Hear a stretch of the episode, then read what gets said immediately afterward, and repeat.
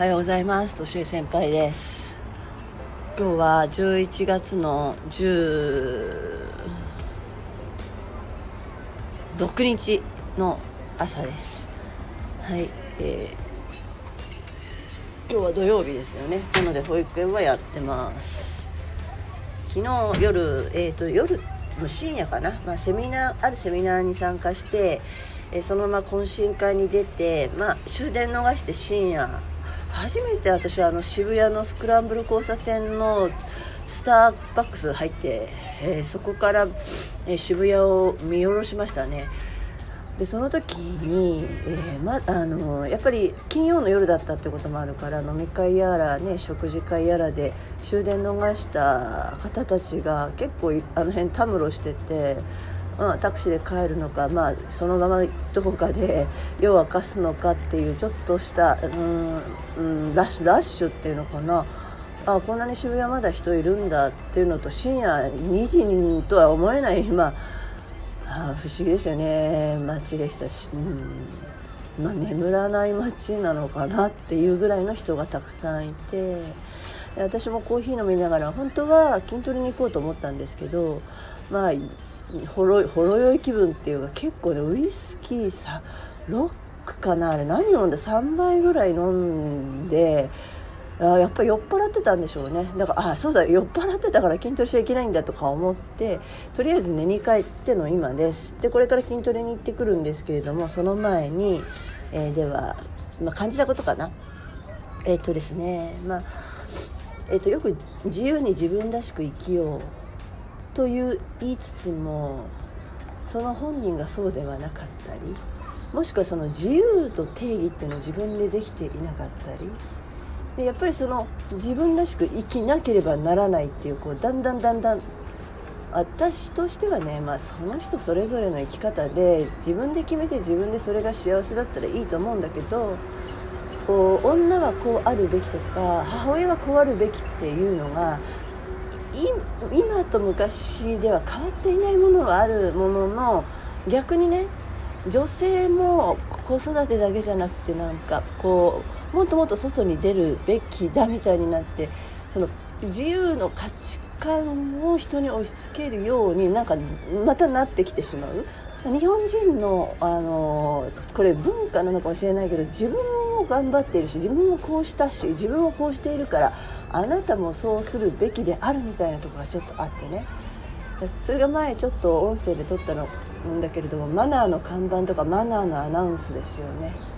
えそれって、えーと、自分でそう思ってやればいいことをわざわざ相手に強要してしまうから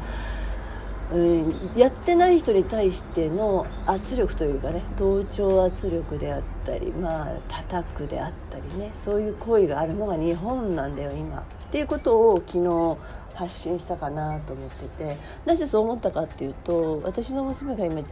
中国上海に住んでいてそこで仕事していてビザの関係で1回帰ってきたのかな？帰ってきたんですよ。その時に、えーとままあ今までえーと、使っていた、まあ、いろんなスポーツジムだったり公共施設に彼女デザイナーで空間デザインとかにも興味があるからここの空間は何を何の目的であるかっていうところをすごく注目するんですよ建物でも何でもコンセプトっていうのかな。せっかく日本は治安もよし綺麗だし清潔でどこよりも過ごしやすいはずなのにどこよりも生きづらさが感じられるっていうのが注意書きの看板なんですって。マナーの看板が多いんですって。何々はあのこうこう使ってください。ご協力お願いします。何々は他人のお客様の迷惑になりますからこうしてくださいとか、えーと、とその内容がなんかねすごく幼稚なんですって。まあドライヤーの使い方は髪だけを、えー、乾かしましょうみたいなのとか、まあ、例えばですよティッシュペーパーは何枚までお使いください。それ以上は、えーと、他のお客様の迷惑になります。だから何かにし他のお客様の迷惑になりますからマナーマナーマナーみたいにたくさん書いてあるんですよ。それがねうるさいっていうんですよね。社内アナウンスも丁寧にそこまで言っていただいているからいいと思うがなんかそういう雑音っていうかね。せっかくいい雰囲気の中にそういう一言があるだけで全くそのコンセプトが台無しになってしまう。うん、で上海中国にいるとやっぱり人のしゃべる声はうるさいんですって。やっぱりその文化としてね、まあ、人数が多いということと、うん。まあ、いろいろ、ね、侵略されるだとかそういうあの歴史の中でやっぱ主張していかなきゃいけない国だったから口でちゃんと言うんですよねきっと。だけどそういうもののうるささとは違うんです。で中国はそれはね日本以上にこうそういうマナーで言ったら何かに整列するとか整列しないとか真似いろいろあるじゃないですか。いろんなタイプの人がいるそうです。だからといって他の人にどうこうっていうことがないんです。干渉しないらしいですよ。うん、例えば整列乗車をしなきゃいけないわけでもないけど整列乗車する人もしない人もいるしだからラッシュの時間帯って日本以上にすごい凄まじいんですって。でも日本ってさちゃんと整列してさもう秩序保ってやるじゃない、うん。ねうん、そういうのがなんかちゃんとしたルールとしてみんなの中に染み込んでるけど中国は並んでる人と並んでない人がいてごちゃ混ぜなんですって。でもそのごちゃ混ぜだけどそうじゃない人に対していちいちどうこう言わないんですって。うんまあ、そういう、まあ、文化だからね。でその文化の中にしばらく しばらくいて日本に帰ってきた時に日本はある意味静かだしあんまりうるさく喋らないしさ自己主張しないながらもそのノンバーバルのね空間の中のうるささっていうのがあるらしい。そういうふうに感じるんですって。だからせっかくその空間をこのコンセプトでいるにもかかわらずマナーの看板注意書きの看板一つで気持ちが下がるっていうのかな？心地悪くさせてるっていうのが、まあ、その彼女の感想でしたね。なるほどと思っています。はい。では今日そうですね。私の今書き続けている原稿の、まあ、第2節というところで「女の生きづらさ」というところがありますのでちょっと朗読します。朗読っていうのかな？えーと、私はそうですね外資系入に企業に入社したところからですね外資系入企業に入社するとそこはとても先進的な会社なのだと当時の私はとても強く感じた。当時ですでに産休育休は当たり前。復職した女性もたくさんいて何より管理職などのリーダーに女性が多かった。社内では男性女性といった性別は全く関係なくどちらも同じように働いてどちらも同じように評価を受けていた。そんな環境だから女性の先輩社員が男性と一緒にタバコをふかしている姿でさえ私にはかっこよく見えたのだった。私は男性と同じように働く女性たちを見てここなら私も自由になれると思った。でもここでは現実と違うということをあここでも現実は違うということを私は突きつけられたのであった。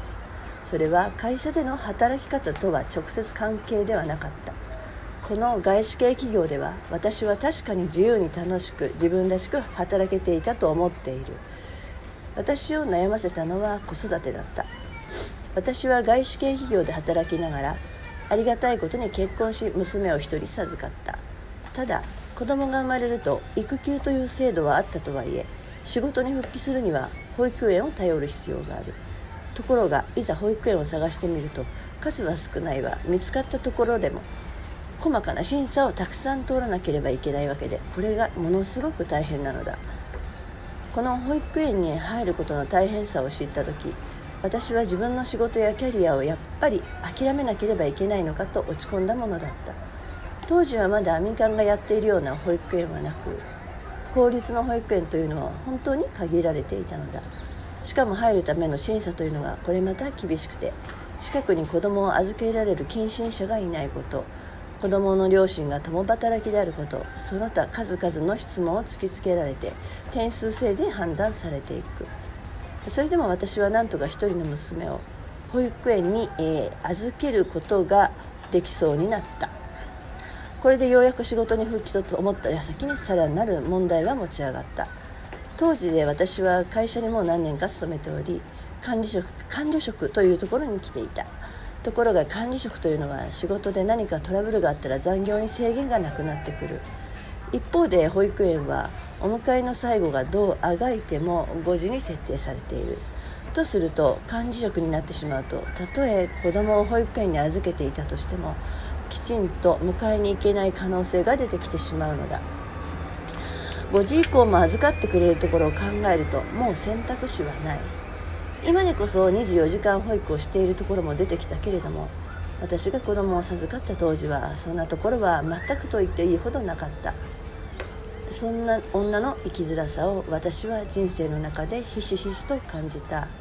そう日本というのは女がとても生きづらい社会なのだ。はいというところですね。まあ今はね、えーと、保育園たくさんあるしそれでもね今はなんか保育園落ちた死ねみたいな ことが一度ね世の中でこう話題になったんですけれどもまあそのそれなりにね、えー、保育料を払えばどこでも預かってもらえるところはありますよね。でも私の時代はねまずなかった。まずなかった。であったとしてもです。いろいろな事故が起こってました。無認可っていうのかな、まあ、人のちょっとしたマンションの一室でやるんだけども環境は粗悪ですよ、うん、そういうところがまだあった時代だったかなっていうところのお話ですね。で会社自体はもうそうやって女性でもねどんどん働いどんどん活躍しできる場ではあったんだけど